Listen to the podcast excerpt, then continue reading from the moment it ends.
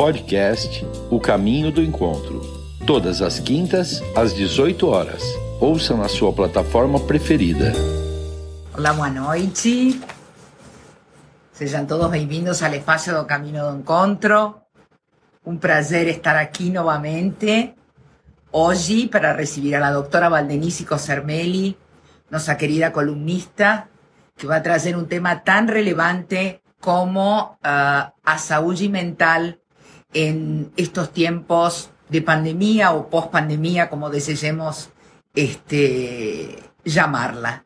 Sejam todos bem-vindos. Hola! Boa noite. Qué linda que está la doutora Valdenice hoje. Há pedidos, né? Eu sei, eu sei, eu sei. Tudo bem, Bien. Maria Laura? Tudo bem, querida? Gostaria de apresentarte para los que no te conocen. Hoy estamos recibiendo a la doctora Valdenici Cosermelli, graduada en medicina por la USPI en el año 1985 y doctorado en doctorado también por la USPI en 1996. Actual profesora adjunta del Departamento Clínica Médica de la Facultad de Medicina de Jundiaí. Experiencia en la área de medicina con énfasis en reumatología. Uh, gustaría antes de comenzar abrir con la definición uh, para, para la Organización Mundial da Saúde do que significa saúde mental, porque eu acho muito importante que as pessoas entendam qual é o conceito. Para la Organización Mundial da Saúde, refiere-se a la saúde mental como un estado de bienestar no cual o individuo desenvolve suas habilidades pessoais, consigue lidar con los estresses da vida trabaja de forma productiva y se encuentra apto a dar su contribución para la comunidad. Por otro lado, para la psicología, salud mental es la capacidad de se organizar interna y externamente para poder estar adaptado no mundo. Bom, un tema muy especial, muy pertinente, o acho que que a pandemia ha deixado secuelas y gustaría mucho escuchar tu punto de vista y el de la medicina hoy, del mundo de los médicos en las diferentes especialidades, qué es lo que están encontrando de sus pacientes y de la población en general. Então, é, eu estou muito longe de ser uma psiquiatra, né?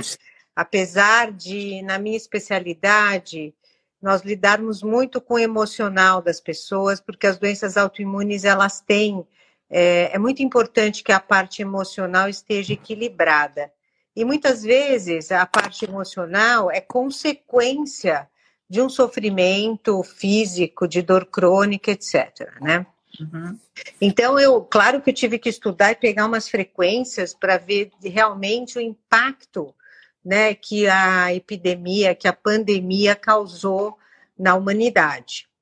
Então, eu acho que tem vários aspectos, Maria Laura, que eu andei estudando. Primeiro, são os pacientes que tiveram Covid. Muitos deles vão evoluir com importantes sequelas neurológicas e uh, por conta da parte vascular, que foi muito acometida, com trombo, é, com inflamação dos nervos cerebrais, inclusive, e eles podem evoluir, então, com múltiplas alterações, tanto de raciocínio como afetivas.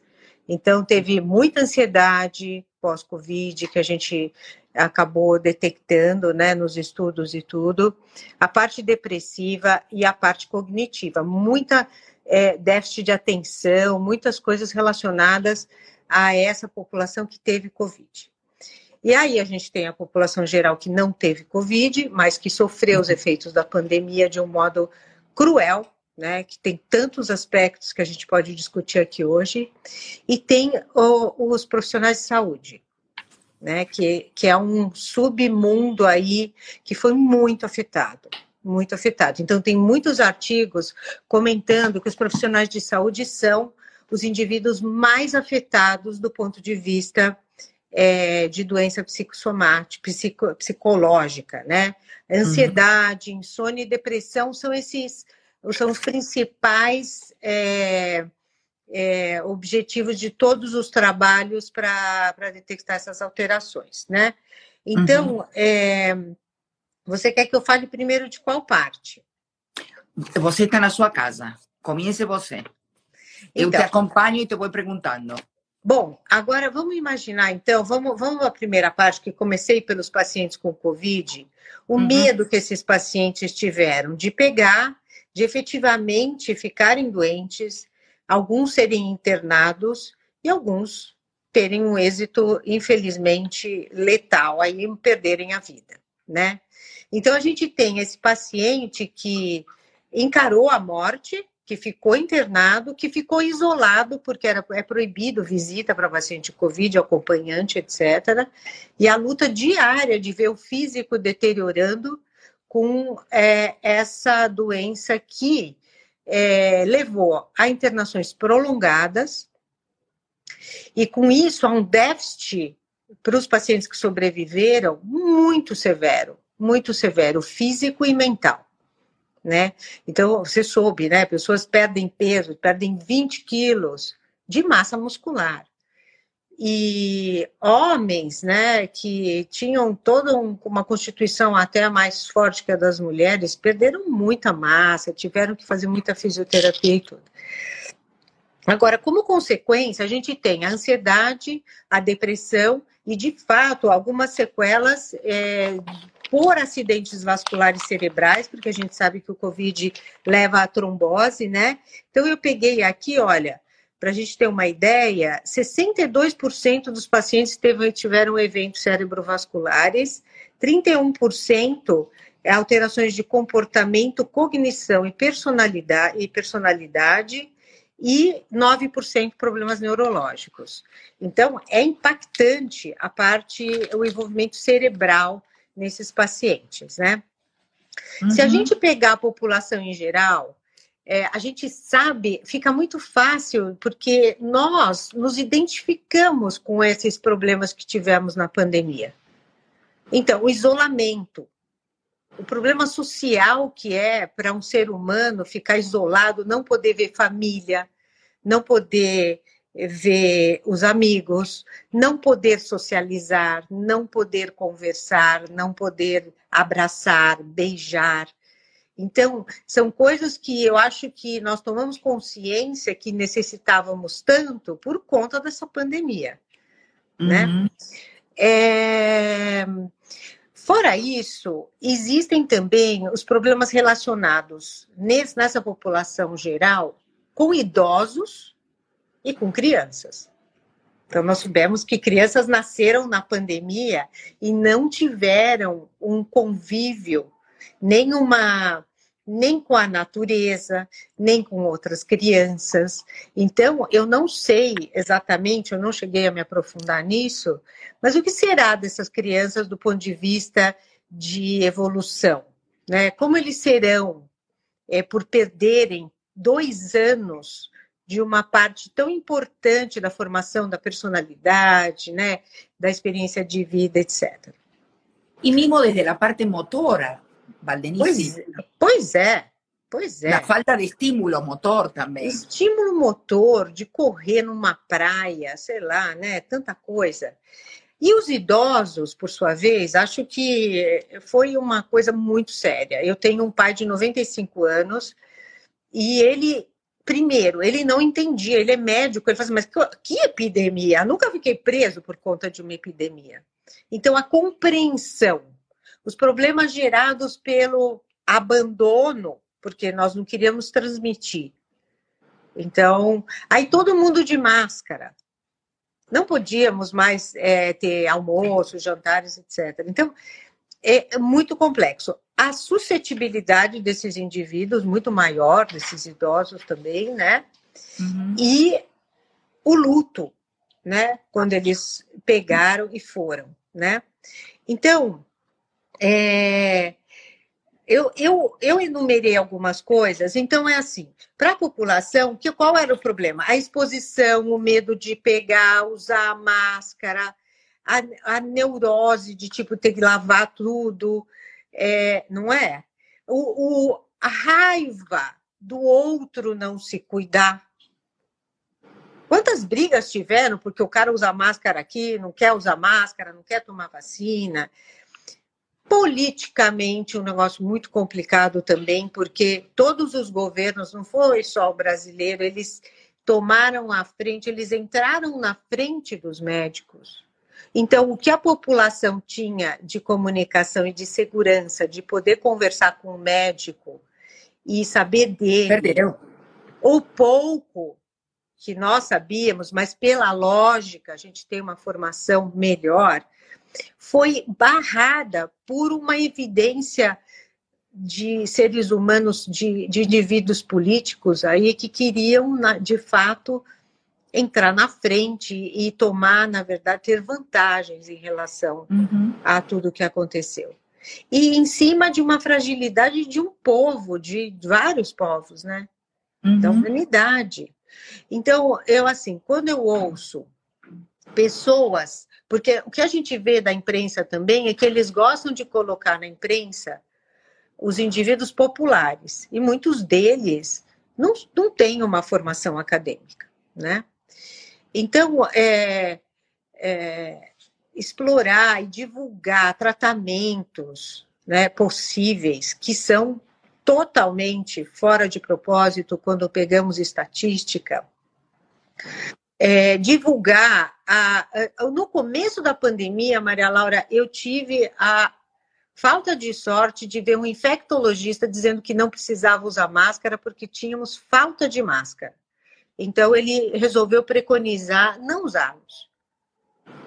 Tá? Fora os tratamentos que não são comprovados, é, Um, Aldenici, yo creo que toda, todo esto que vos está expondo, eh, para que la persona que tal vez hasta antes de la pandemia sufría de ansiedad allí, más medianamente lo conseguía administrar, um, tenía otras distracciones, tenía esa vida social, no momento que fica isolado y se encuentra con esta amenaza externa, uh, y con estas obsesiones, con la limpieza, con la máscara, con la información diaria que nos bombardeaban, puede haber creado en este momento un trastorno de ansiedad o un trastorno do síndrome de estrés postraumático, porque se están viendo cosas en personas que tal vez hasta antes de la pandemia no estaban, digamos, eh, tan manifiestas, para ponerlo de una manera.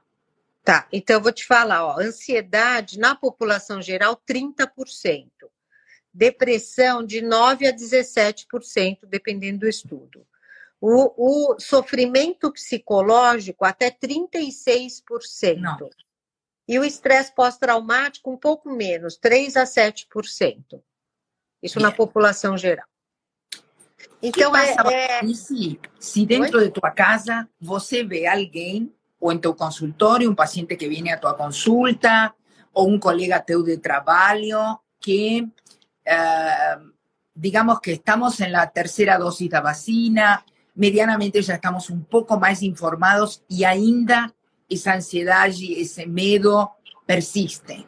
¿Cuáles son los pasos? ¿Qué es lo que uno tiene que hacer concretamente para enfrentar esto? Porque hay mucha gente que uh, tem dificuldade de verlo ou não sabe aonde ir a consultá-lo.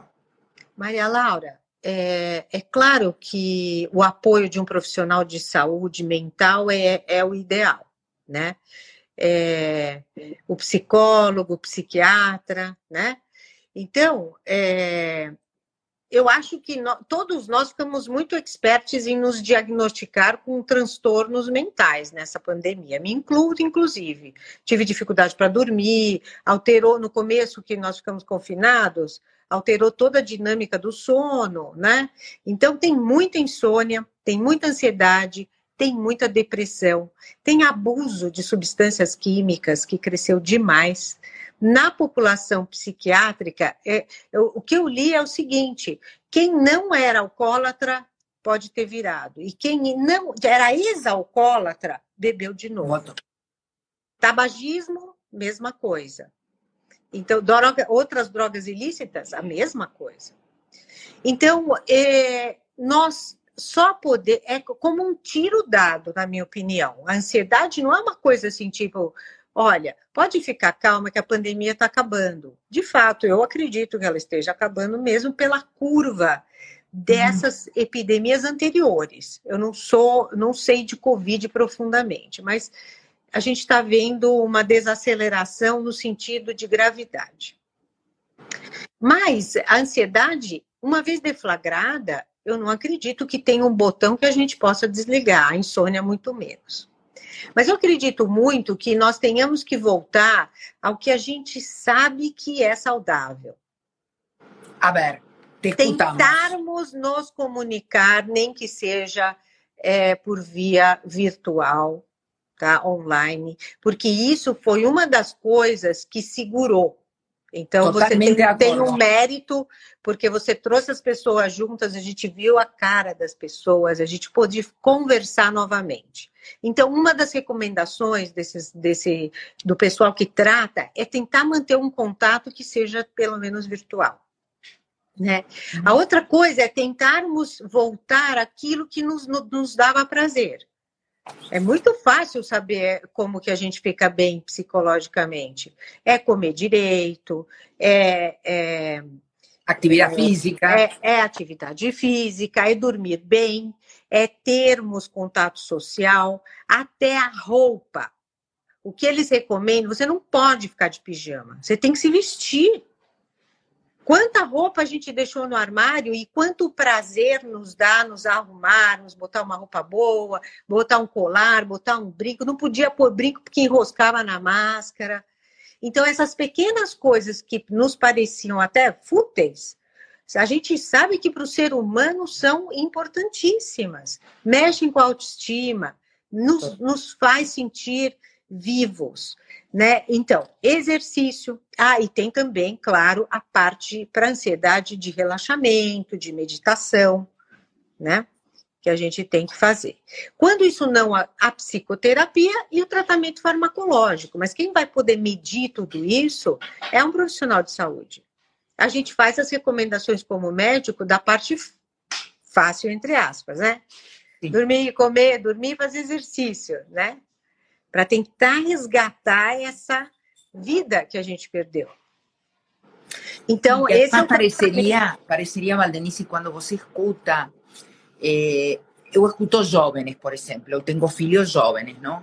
E para eles também foi um choque tudo isto. Imagina que este era um país onde os jovens saliam, final de semana voltavam de madrugada, se encontravam com seus amigos, viajavam final de semana, a, a universidade, tem gente que terminou sua carreira de forma virtual. E para é. eles faltou social, faltou esse convívio. E eu concordo com você, eles ou ficaram mais, mais dentro de casa, uh, no mundo deles, que também uno tem que estar atento para puxá-los e traê-los ao mundo real, entre aspas, da melhor forma possível. E também ficaram um pouco desmotivados com o futuro. Então, eu vejo que también la gente joven está sintiendo esa ansiedad y esa incerteza con el futuro muito forte. Com certeza. Muito. Uma coisa que eu comento bastante, eu tenho 61 anos, né? E é um pouco aflitivo pensar que eu perdi dois anos. Né? É um pouco aflitivo. Mas para eles que estão nessa efervescência de vida, eles perderam dois anos de balada, de bagunça, de coisas prazerosas. Todo mundo perdeu muito. E a gente está falando de um cenário muito melhor, porque o clube está aberto, você pode sair de máscara, você pode ir no restaurante. E aquela época que a gente ficou dentro de casa que não podia? Tinha toque de recolher.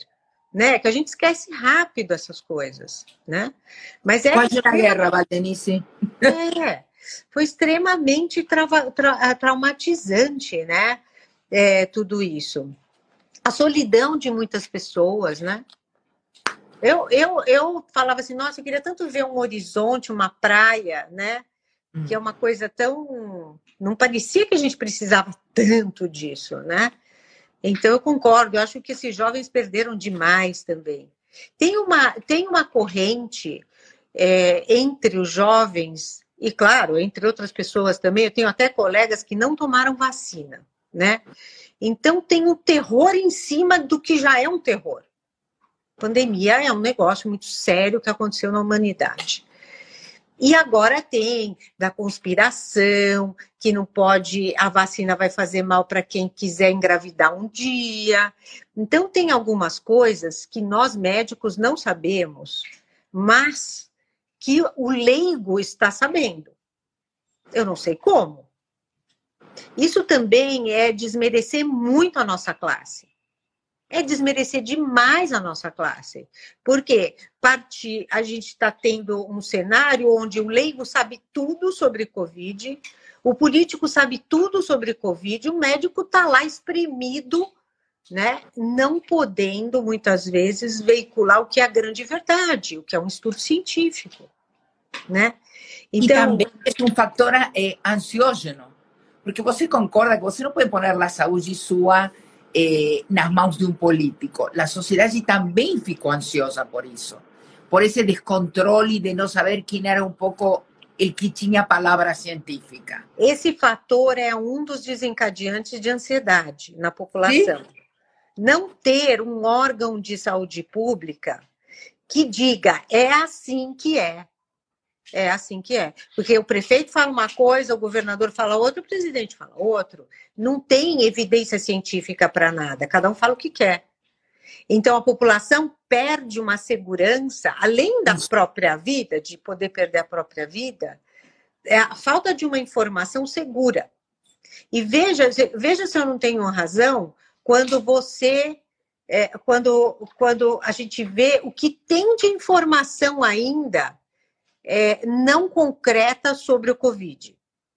Né? Então é porque a classe médica, e isso a classe médica tem culpa, porque ela deveria ter é, conselhos e representantes mais poderosos para poder levar o que ela tem obrigação de levar, que é a informação correta. Uhum. Não é? Posso, posso dizer-te uma coisa assim eh, eu acho que o recado que você está passando é fundamental, porque eu acho que hemos chegado a um momento na sociedade, Valdenice, em donde cada um vai ter que uh, apropriar-se de seu lugar e fazer-se responsável dentro da comunidade. Que papel tem? E o médico tem um papel muito importante, muito importante. Porque estas coisas, estas secuelas que estamos vendo na saúde mental, também têm que ver com esse mal uh, esa mala conducción de información que tivemos durante los primeros meses. Eso también fue un super factor de ansiedad. Entonces, yo acho que uh, en, en, los lugares, digamos, eh, en los lugares médicos, entre los médicos, este debería ser un compromiso que se deberían tomar, ¿sabes? La facultad y los profesores a los alumnos, porque claro. es ocupar o lugar que vocês tienen y a responsabilidad con esta salud mental. Porque no pueden ser los números que vos está contando ahora en cuanto a porcentaje de ansiedad, de trastorno de ansiedad y de depresión, uh, de uh, síndrome postraumático, de insomnia. Todo eso lo va a pagar nuestra sociedad por los próximos años. Não só por o momento atual. Não, imagina, olha, o alcoolismo aumentou 32%, o fumo 20%. Entonces, mismo los planos de salud, todos deberían estar observando estas secuelas que está dejando esto. Porque o custo, além de emocional, psiquiátrico, psicológico, afectivo, familiar, va a ser para la sociedad. Es claro. Porque va a influir no trabalho, nos ejecutivos, nas empresas. O sea, es un tema para traerlo y colocarlo encima de la mesa. Agora, se a gente pensasse em 30% da população teve algum, algum distúrbio de saúde mental, pensa isso em relação aos 300 milhões de habitantes. Quantos seres humanos nas suas casas sozinhos estão sofrendo? Entendeu? E o que eles vão fazer para reverter isso? Tudo bem, a gente tem, a gente está falando aqui de uma de uma bolha de pessoas que têm acesso, provavelmente, às coisas. Agora, imagina quem não tem. Imagina quem não tem. Agora, o que podemos fazer nós, com nossa, nós cidadãos, não médicos, com as pessoas de nosso entorno, Valdenici? Quais são, que coisas deveríamos estar atentos? eh, ¿cuál sería la, la mejor forma de, de, Porque você sabe que hay todo un preconceito con los problemas psiquiátricos o psicológicos o mentais, y muchas veces es el estrés, es la situación, es o trabalho, eh, ya va a pasar, eh, cuando me tome 10 días de ferias me voy a estabilizar, y no es así, porque yo acho que esa cosa se va enquistando, tanto una persona como dentro de su trabajo, como dentro de su familia. Entonces, ¿cuáles podrían ser, para estas personas que nos están escuchando, tenemos gente de Minas Gerais, Belo Horizonte, desde Estados Unidos, desde Portugal, ¿qué pequeñas cosas te tienen que llamar la atención como para decir, hola, esa persona está precisando de que alguien le extienda la mano? ¿O está precisando ir a una consulta médica para uh, buscar apoyo? Eu acho que eu acho que a Maria Laura que está muito fácil da gente perceber o grau de estresse. Você, você já reparou assim como as pessoas estão com um pavio curto?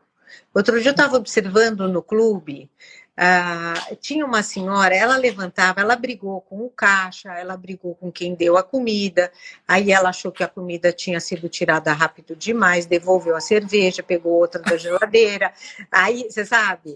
E aí é engraçado como as pessoas elas estão perdendo o limite de com quem que elas podem fazer isso, porque elas vão fora de casa desabafar e soltar toda a ira, né? Tudo, tudo que elas passaram aí de problema. É assim, eu acho que a pessoa que está passando por isso tem uma consciência de que algo não vai bem. Uma insônia é fácil de detectar.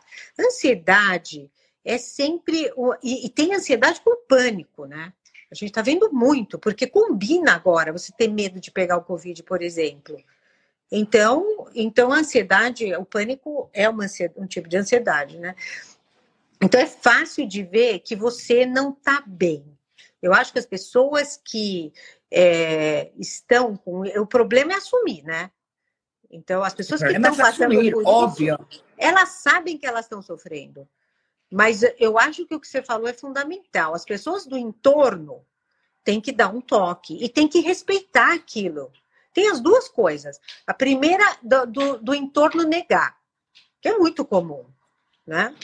Imagina, essa pessoa é uma pessoa forte, maravilhosa, vai superar só com o raciocínio dela, que é outra coisa errada.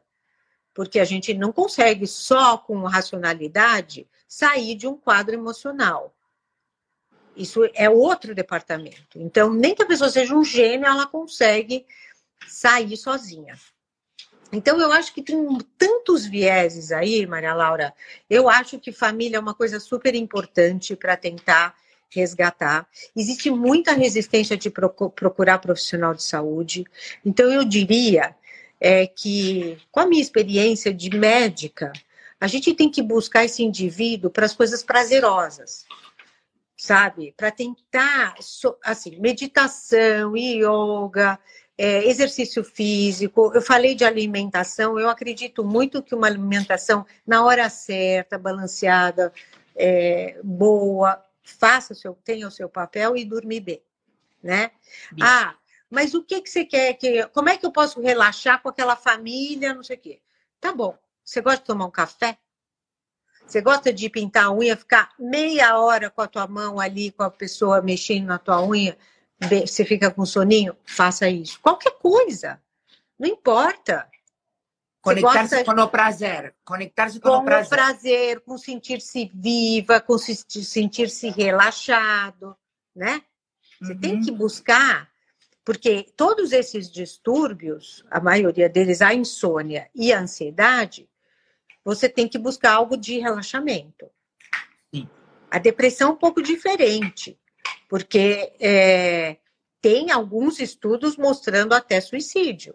Eu, eu tive vários relatos no meu consultório de mães dizendo que os adolescentes são, são, estão se mutilando. Sim. Porque é o que você falou, esses jovens eles estão no auge, na explosão hormonal, loucos para sair, loucos para viver, né? Então, onde vai toda essa energia, toda essa essa essa força contida? Então, tem pessoas se mutilando, tem criança, adolescentes se mutilando. É e o álcool, né? o álcool também, não? Concordamos? E sim, que o álcool também é uma, uma señal de que não pode ser que uma pessoa para estar motivada ou para dançar ou para beijar alguém precisa haber passado por uma esquenta e já chegar bêbado na festa para soltar-se. Tem algo que não está bem, Valdenice, concordás? Não, mas isso já é antigo, Maria Laura, não tem a ver com a pandemia, eu acho. Não, mas eu acho que eh, os jovens ficaram muito, pre, muito fechados durante meses e no momento quase que saíram da gaiola, sabes? Eles entraram em uma coisa. Olha o que aconteceu em Réveillon. Foram ao Nordeste, foram à festa, todos ficaram doentes, mas havia uma necessidade de sentir-se livres novamente, claro. para de uma forma. É claro, sí. é claro. É. E, e Isabel está escrevendo algo que gostaria de ler, te dice, as pessoas e o, eh, as pessoas e o entorno precisam entender que não é uma escolha, el de no estar bem, ¿no? O en un estado de ansiedade ou depressão. A pessoa debilitada simplesmente não consegue reagir, precisa de paciência. Eh, tu opinião? A minha opinião é que realmente demora bastante. Então, não é porque acabou a pandemia que vai ser um botão que vai ser desligado. Acabou a minha ansiedade, não, porque é um tiro dado, é um processo de doença mental, doença entre aspas, de um distúrbio mental deflagrado. Nós temos que é, lembrar que o cérebro é uma série de substâncias químicas que são liberadas, facilitações neuronais. Então, não é uma coisa simples que o cérebro simplesmente cura. É como começar a fazer um regime. Você pode, é, para você desfazer todo um ciclo de acúmulo de gordura, demora meses, né? É, quem pode procurar um profissional de saúde mental, eu acho que esse apoio externo também é muito importante. Porque é claro que na aflição dos familiares tentarem ajudar, eles podem gerar uma ansiedade ainda maior. Sabe? Olha como a sua vida é boa, você não pegou Covid, é, você tá, tá bem de saúde. Essas coisas não, não ajudam muito, porque são racionalizadas. Silvia coloca, mas quando você percebe tudo isso em parentes próximos, mas ele não aceita essas ajudas, acha que trocar o dia pela noite normal, não gosta de uma atividade física, não quer procurar ajuda. Hum. que sugerimos? Ai, ai, ai. Hum. Se a pessoa não quer, né? Claro Esse é um ponto que eu queria trazer hoje com você, porque eu acho que eh, nós hemos, digamos, lutado muito, e principalmente estas mulheres 50 mais, de respeitar a opinião do outro, de respeitar o livre-arbítrio, de ser respeitadas. Então, uno muitas vezes tuvo que respeitar para que o outro respeitara o ponto de vista nosso. Y eso que está diciendo Silvia ahí, ¿qué acontece cuando la persona no quiere? ¿Cuál es el punto límite de decir, bom, tiene que intervenir alguém, goste ou não goste, ou o quê?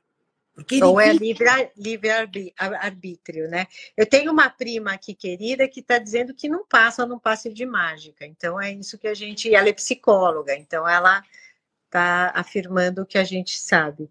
Quando não tem jeito, eu, eu acredito apenas no profissional de saúde que sabe como lidar com isso, né? Porque muitas vezes a emoção envolvida entre os familiares não talvez não funcione, né? Tem muitas coisas envolvidas. A pessoa não quer estar tá fragilizada, não quer mostrar que está fragilizada. Tem, tem tantas coisas, ou até usa fragilizar a fragilidade com o familiar. Então, eu acho muito complicado. Eu acho que tem que entrar um profissional que saiba aquilo, né? Uhum. E o, o que a gente está vendo, Maria Laura, antes que termine a, a nosso Temos tempo ainda. Temos ah, tá. pergunta a mais. Eu queria, eu queria é, contar para as pessoas que a classe mais afetada, então a gente falou paciente com Covid, população geral, né? É, alguns pacientes ex-aditos né, de álcool e, e, tabagismo, que é uma população especial, os psiquiátricos tiveram muito, pioraram muito, muito da doença mental, mas os profissionais de saúde são a classe mais afetada, porque eles passam de pessoas que não tinham tanta ansiedade para dar um boom percentual maior do que todos os outros grupos. Uau! É, então eu queria comentar isso porque nós não somos de ferro, nós somos seres humanos. E aí entrou uma questão, principalmente os que estavam na linha de frente. Então, esses indivíduos, esses médicos, tinham medo de pegar, tinham medo de não curar o paciente, tinham medo de transmitir para os familiares. Tiveram tripla jornada de trabalho, porque muitos profissionais ficaram, ficaram doentes, muitos profissionais desistiram da medicina então, é Uau. um acúmulo, é um acúmulo descomunal. E, ainda por cima, claro, a gente sabe que nós temos um papel fundamental na vida dos pacientes, nós tínhamos que ter as respostas. Até hoje eu tenho pacientes que me ligam, peguei Covid, o que, que eu faço? Então, então, é complicado porque a gente não tinha muitas respostas e ainda não temos muitas respostas. Então, ok, não é cloroquina, não é ivermectina, que a gente sabe pelos estudos, né?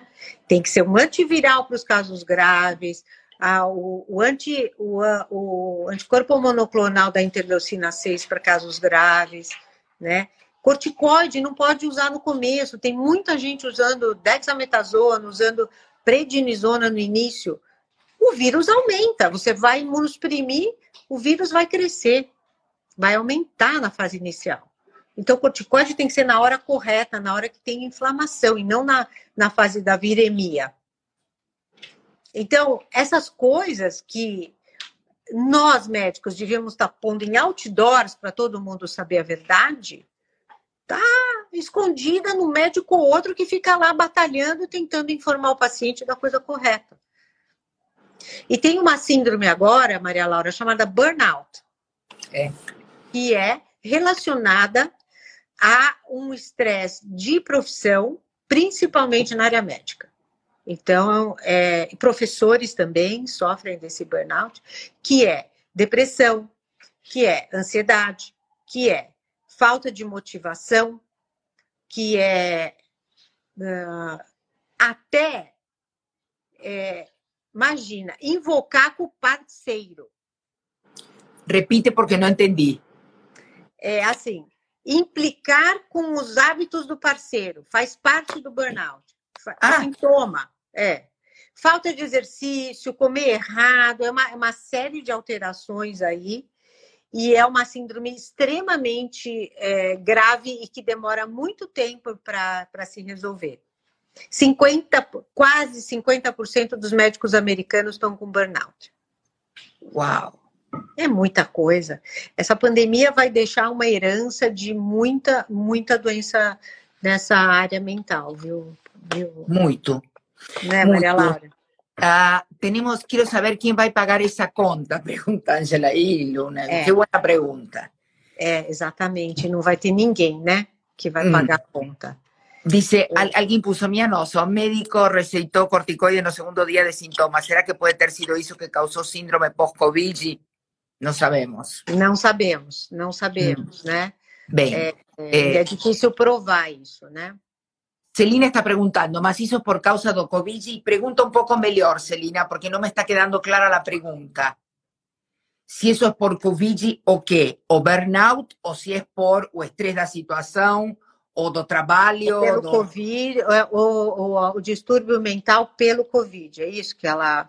É. Acho que ela está perguntando, né? Então, Você a gente falou disso no início. A gente falou no comecinho que isso.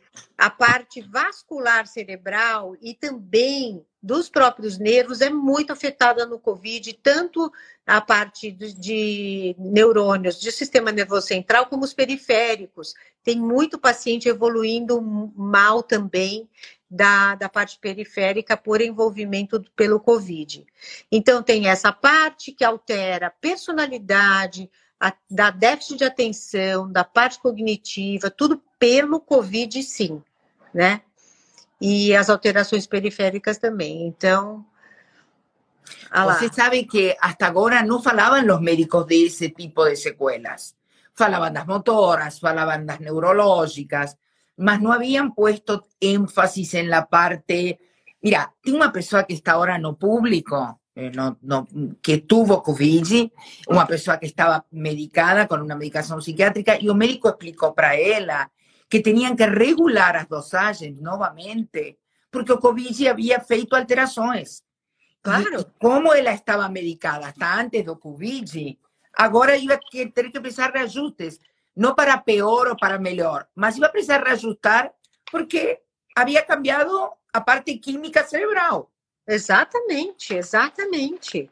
E aí, é, pode ser por conta é, do biologicamente, né, do que o vírus afeta essa parte, mas também por tudo que o paciente passa, né?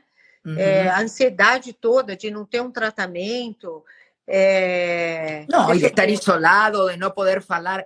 Viste que no início não deixavam celular na UTI, depois permitiram celular para, la, para que la pessoa, los enfermeros pudieran mostrar alguém de sua família, porque, olha, era uma coisa que você começou a sentir-se mal, chegou, lo isolaram, não entendia nem entendíamos da doença no início. Não, imagina um paciente é, ir a óbito e você nunca mais é, poder nem falar tchau, né? Nem falar adeus. É uma coisa muito muito forte o que aconteceu.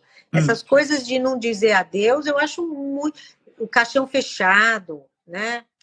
Não poder fazer aquela homenagem. Porque hay gente que não pôde ir ao velório porque não podiam ir ao cemitério. Então, eu acho que tudo isto vai precisar, sabes, do cuidado multidisciplinar para medir as sequelas que tudo isto está deixando. Porque eu acho que tem, e tem sim, tem alguém que falou do burnout em seu filho, Uh, dijo, eu não sou profissional da saúde, mas tenho visto burnout em todos, estudiantes, meu filho, trabalhadores em geral, em muita gente. Sem dúvida. É. Essa coisa de estudar, de fazer a faculdade online, e como ha perdido, outra coisa que ninguém está colocando, a qualidade acadêmica, Valdenice. É. Eles não têm a mesma qualidade de haver estado no presencial. Não, olha, é uma pena. É assim, eu peguei, eu dou aula para o quarto ano, né? Então, é, eles acabaram querendo algumas aulas. Quando melhorou um pouquinho a pandemia, que eles foram para o ambulatório, eles tinham medo de chegar perto do paciente. Tipo assim, nunca tinham chegado perto de um paciente. Porque o terceiro ano é propedêutica, onde a gente começa né, a realmente examinar os pacientes e tudo. Você imagina a lacuna, que é você perder, como você emprega o que você aprendeu como você examina, como você tira uma história, você perder, ficar um buraco nessa parte. Ficou teoria. Então, que médicos eles vão ser mais para frente, né? Então é Sim. é complicado e eles estavam nervosos e a gente aprendendo aqui a mexer com toda essa tecnologia, adaptando as aulas. Eu fiz um monte de aula assim de caso clínico, para eles olharem a lesão, para ver o que eles achavam do joelho, para tentar trazer um pouco da vida real para eles.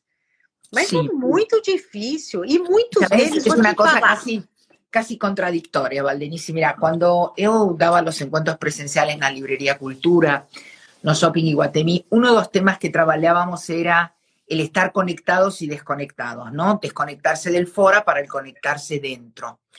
Y había todo un trabajo desde estas más, 50 más, de buscar el diálogo, estar presentes, porque muchas veces eh, a conversa era por WhatsApp. Mismo hasta para llamar a un filho para jantar y venir a la mesa era por un recado no celular. Y hubo que hacer todo un, trabajo de desmamar a los jóvenes do mundo virtual para que estuvieran presentes. Y después llegó la pandemia. Y tuvimos que decir, bueno, hola, tenemos que voltar a lo virtual, más como antes no era que no podía tenerse el celular, no podíamos hablar en la cámara, no podíamos los recados porque el lenguaje era pobre. Hubo, hubo que hacer de nuevo una reacomodación en todas las generaciones. Y una cosa que yo acho que, vuelto a repetir, ainda no sabemos a magnitud y las secuelas. Ahí tenemos a alguien que faló, hay casos son, eh, ¿cuáles casos son considerados inmunosupresión y pueden tomar a vacina contra COVID? ¿Es porque están liberados a quarta dose para esse grupo? Não entendi muito bem a pergunta. Eu também não entendi, mas assim, os imunocomprometidos são os que mais têm que tomar vacina, né? É, lembrando que alguns dos imunocomprometidos podem ter intrinsecamente a imunossupressão, mas podem tomar medicações que inibem um pouco a formação de anticorpos, mas é uma população mais susceptível. Nenhuma tá. vacina é de vírus vivo, nenhuma vacina de vírus vivo do Covid, né? E as de RNA menos ainda. Então é muito necessário. Com relação à quarta vacina, a quarta dose, não existem ainda estudos conclusivos. Isso que me deixa muito brava, porque o, o Ministério da Saúde brasileiro já falou da quarta dose para imunocomprometido.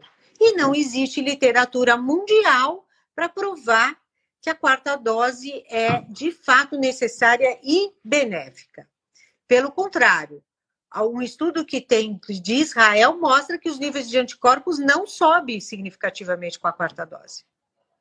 Então é uma, é uma, é uma salada de informação complicadíssima. Infelizmente, nós temos que nos basear em literatura internacional, porque lá passa por crivo, passa por análise, nada é publicado sem ter uma, uma lógica estatística e, de, e, e ética, sabe? Muito difícil. Então, uma pena, é uma pena. O Ministério da Saúde brasileiro quer a quarta dose para imunocomprometido, sendo que isso não está comprovado ainda. Que funciona e que é bom e que vale a pena. Né? É, Valdenice, dame uh, três señales de alguém uh, vamos a separar por faixa etária. Alguém de, de muita idade, nossos pais, por exemplo, que hayan algunas señales que nos demuestren que o se están deprimiendo o está viendo algo que não está bem. Parar de comer no idoso. Eu acho que é uma questão aí importante. E assim, Bem. falta de motivação, não vê mais a novela, não lê mais o livro, não quer fazer mais exercício. Tem muita gente que largou o exercício porque é. não quer não quer deixar o fisioterapeuta entrar, porque mas a sequela é muito grande no indivíduo idoso. Porque imagina, ele já ele já tem um déficit muscular muito grande. Ficar sentado na cadeira, não fazer nada. Imagina, é uma coisa, é um desastre. Tá. Esses são sintomas para que os filhos vejam. Perfeito. Sim.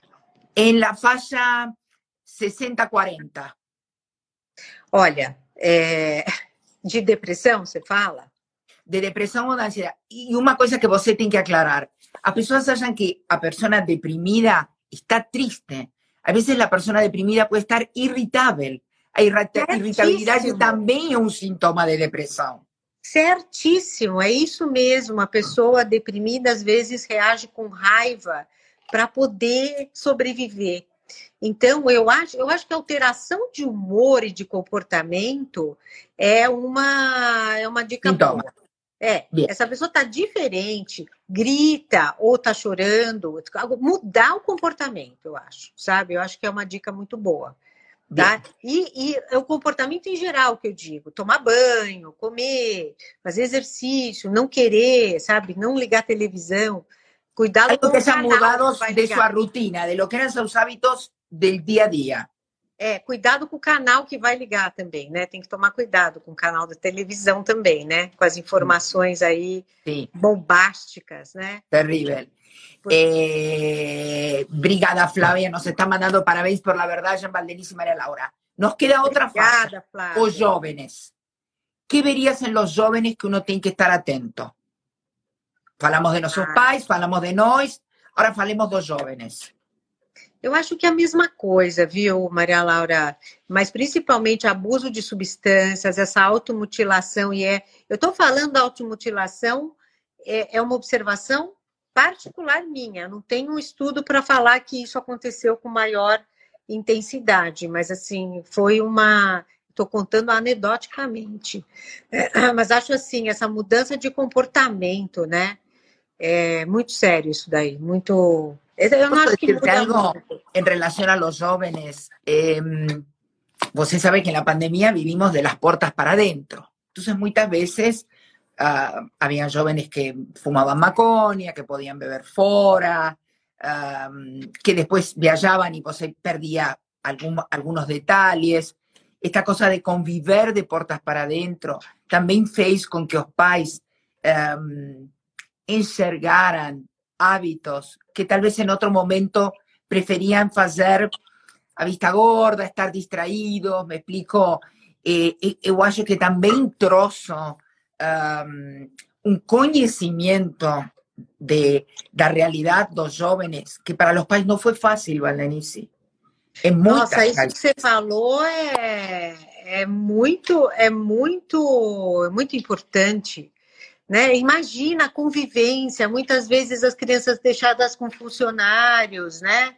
Isso, é, de fato, a vista grossa as coisas, né? Uhum. Tem um lado, eu vou te dizer, tem um lado bom, né?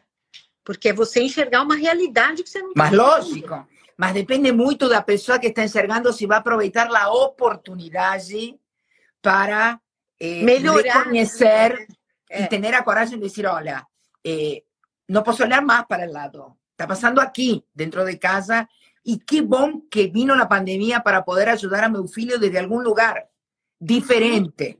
Sim, claro. Eu acho que isso, eh, assim como Isabel colocou minha mãe, aproveitou a pandemia para tomar aulas de inglês, eu acho que tudo depende também como nós nos coloquemos eh, para aproveitar esta oportunidade, Valdenice. Para o que é negador e para aquele que não quer enxergar, é uma complicação, concordás?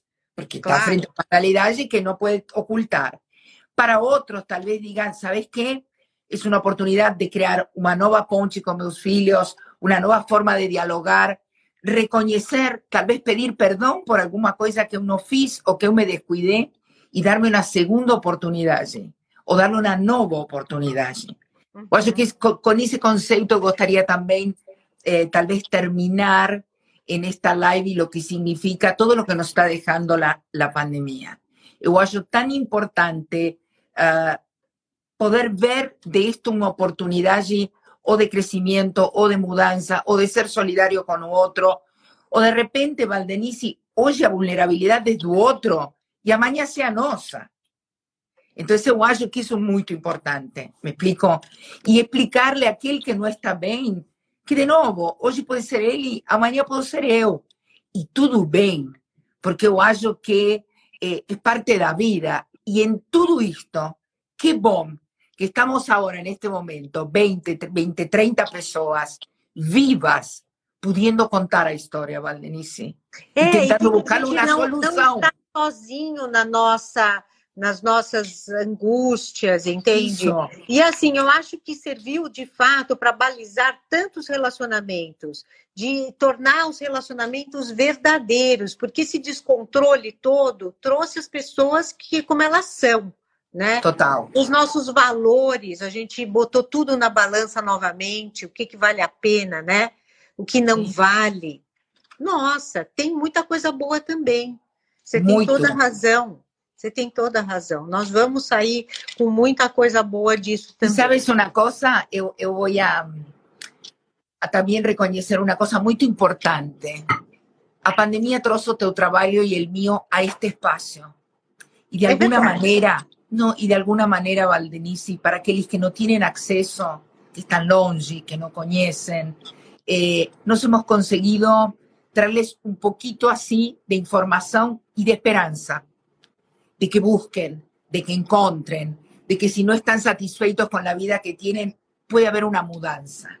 Igual eso tan importante, tan importante. Y ser solidarios, Se hay algo é que crescimento, é crescimento, Sim. é crescimento. Fez parte das nossas vidas, infelizmente ou felizmente. Sei lá se a gente. Mira que ele, ai, disse, se me perguntaram uma coisa boa da pandemia, puso alguém, foram as lives com essas.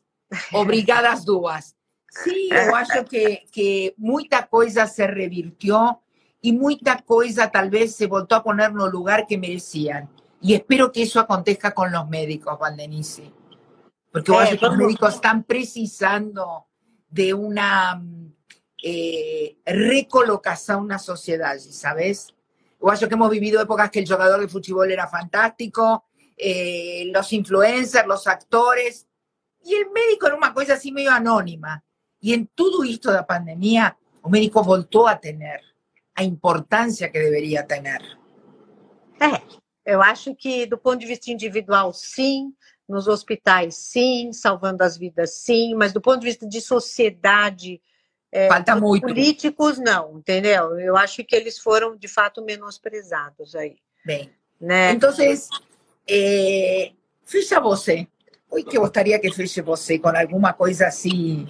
Você sempre é uma pessoa dentro do consultório com os pacientes, además de muito realista, eh, de motivarlos a que busquen qualidade de vida. Então, gostaria que fecharas com essa intenção a live de hoje. Tá, eu, eu o que eu tenho para falar é que eu assim eu sou uma pessoa que tem muita esperança na vida e muita esperança nas pessoas. Eu sempre acho que as coisas vão ser vai, vai ficar tudo bem, né? Então eu acho que cada um de nós tem que a gente tem que parar de se lamentar e começar a buscar saídas para que a gente melhore, e eu tenho certeza que quando nós melhoramos, nós trazemos à nossa volta gente, pessoas melhores também. Nós temos que fazer a nossa parte. E reconhecer, reconhecer a nossa fraqueza, reconhecer o que não vai bem.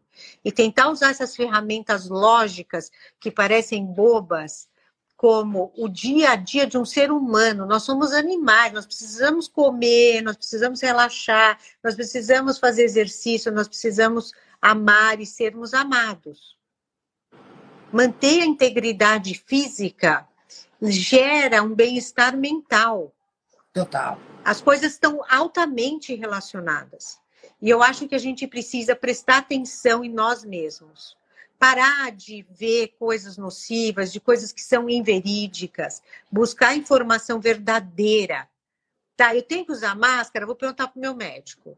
Eu tenho que lavar a mão mil vezes? Vou perguntar para o meu médico. Busquem fontes verídicas das, das pessoas que estão se informando, que estão sempre atualizadas no que é verdadeiro. Porque não, a gente não pode ficar mais uma vez na mão de, de oportunistas. A gente, as pessoas vão ficar bem, mas cada um de nós tem um papel. Eu acho que a gente tem que fazer o nosso, porque faz um conjunto muito melhor. Tá? Então, eu acho, como você, eu acho que você trouxe um negócio. Eu estou dando estatística do ruim aqui, você trouxe um negócio sensacional, que é o lado bom. Que é o lado claro, bom. claro. Y ¿Eh? tiene que ser, y porque ¿sabéis qué? Mira, ¿sabes por una de las cosas que hubo escolio este país? Es por el astral das pessoas. E as pessoas estão perdendo isso, Valdenice. Eu fico, me explico, o brasileiro sempre é uma optimista, uma pessoa que sempre vai encontrar um jeito. Y, de unos años para esta parte y con la pandemia comenzaron a ficar tristes con razón, con derecho. Hay problemas políticos, hay problemas económicos, eh, problemas de falta de trabajo, eh, todo esto que falamos hoy. Mas a esencia de este país es un país de alto astral y tienen que recuperarlo y tienen que buscarlo y, y donde lo tengan que encontrar, lo tienen que salir a buscar. Yo acredito la calidad de vida, 100% mas depende muito da atitude da pessoa. Então, se nós hoje, com a doutora Valdenici, conseguimos esclarecer, trazer informação, mas para, sobretudo, incentivar-los a buscar outros horizontes, outro dia a dia melhor, valeu a pena nossa live. E outra coisa, se não for possível arrumar essa força interna, procurar um profissional de saúde mental psicólogos, psiquiatras, para tentar resgatar toda a vida que a gente tem dentro de nós, não Bien. é?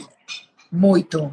Estão assistindo desde Austrália. Bueno, Austrália, Estados Unidos, mais. Portugal, Argentina, matar desde Nova York, a todos los que asistieron, que están preocupados, eh, busquen porque tiene que haber. Y tal vez con las pequeñas cosas. Busque su forma de dormir, su alimentación, su actividad física hasta hallar un profesional que le dé la respuesta que tal vez hoy no está consiguiendo hallar sozinha. Isso. Obrigada, Valdenice. Sempre Beijo um. Obrigada. Você está muito linda, de unha oscura, maquiada. Olha, foi pedido. Está Fui lá tudodebom.com. um beijo. Te Tchau, muito. gente. Obrigada, obrigada a todos por público. assistirem. Obrigada. obrigada. Fica gravada. Boa noite. Obrigada. Tchau. Podcast O Caminho do Encontro. Todas as quintas, às 18 horas. Ouça na sua plataforma preferida.